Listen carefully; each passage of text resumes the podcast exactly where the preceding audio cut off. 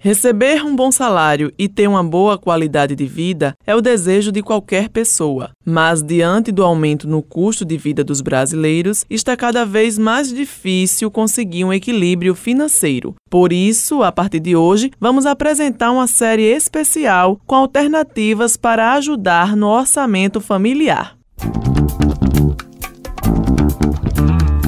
No episódio de hoje, vamos abordar os aumentos dos combustíveis.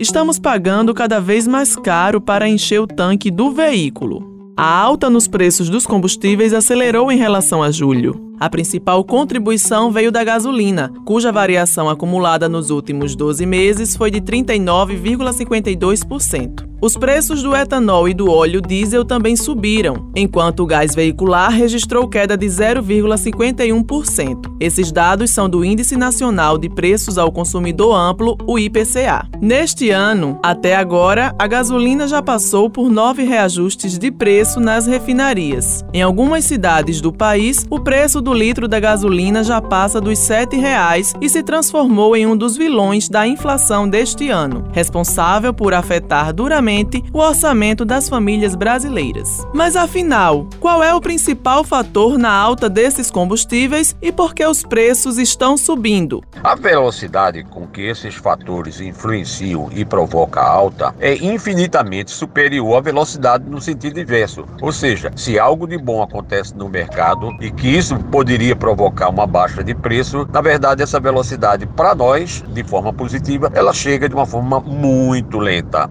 Essa é a explicação do economista João Bosco Ferraz. Para quem consome o combustível fóssil em especial a gasolina, podemos destacar que o aumento de preço ele é afetado principalmente por questões cambiais, quando o dólar sobe em relação à moeda brasileira, já que os preços internacionais dos barris de petróleo é apurado em dólar né, no mercado internacional. A carga tributária e o custo do produtor, ele também tem influência positiva nesse preço, afetando a margem de distribuição e a revenda do produto. Já o biocombustível, especialmente o etanol, a sua principal influência está na entre-safra e a alta demanda por esse tipo de combustível.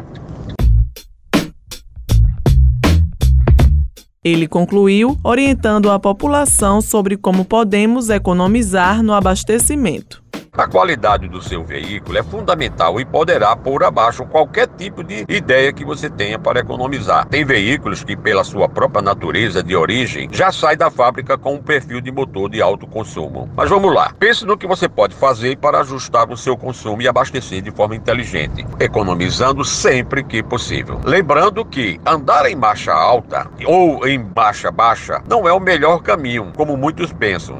Nem tente acelerar demais com pressa de chegar chegar. O ideal é o equilíbrio, baixa ideal e constante. Evite pesos em excesso, evite ficar parado com o carro ligado e escolha carros econômicos. Mas será que a população está preocupada com o aumento de preço desses combustíveis? Com os constantes aumentos nos combustíveis, a situação está quase que insustentável a questão de utilizar o carro no dia a dia. Então, acredito que uma das maneiras que a gente pode fazer para poder tentar economizar é manter os pneus calibrados do carro, isso é importante. O alinhamento e balanceamento. Acredito que esses são alguns pontos que a gente pode tentar manter para que a gente possa economizar um pouco mais. Todo mundo que tem carro ultimamente tem sentido no bolso esse aumento de combustível. Toda semana é uma novidade diferente, né? A gente realmente fica apreensivo. Principalmente eu, eu sou corretora de imóveis, trabalho com o carro diariamente. Então, assim, tem consumido bastante.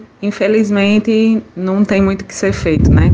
Da nossa parte. Alguns veículos são flex, possibilitando ao consumidor e proprietário escolher qual melhor opção na hora de abastecer, álcool ou gasolina. A mestre em engenharia mecânica, Fernanda de Souza, orientou sobre essa escolha. A principal diferença está na origem. A gasolina ela é derivada do petróleo, enquanto o etanol ele é produzido a partir da cana-de-açúcar. Outra diferença importante é o rendimento energético. A gasolina ela é mais eficiente do que o etanol porque ela possui uma maior quantidade de energia. Na hora do abastecimento, alguns pontos devem ser levados em consideração, como custo-benefício, por exemplo, e aí nem sempre é mais vantajoso utilizar o etanol, porque esse combustível ele suporta uma maior compressão, então ele é succionado em maior quantidade, né, pelo motor, o que pode elevar o consumo do veículo. Pensando no meio ambiente, o etanol é um combustível mais limpo, ele libera menos gases nocivos à atmosfera do que a gasolina e o motor consegue rodar com uma maior potência.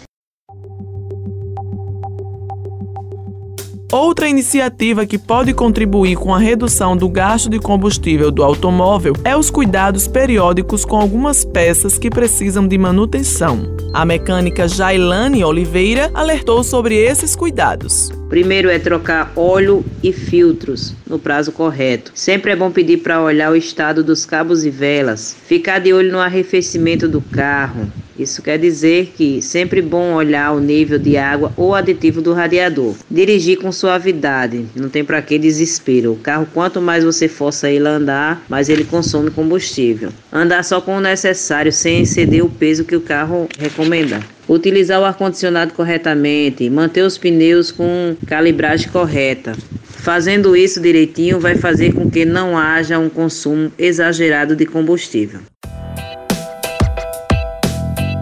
No próximo episódio, vamos apresentar alternativas de reaproveitamento de alimentos para uma cozinha econômica e sustentável. Com participação de Sheilane Duarte e Francisco de Assis, trabalhos técnicos de Luiz Monteiro, gerente de jornalismo Marcos Tomás, Helena Gomes para a Rádio Tabajara, uma emissora da EPC, Empresa Paraibana de Comunicação.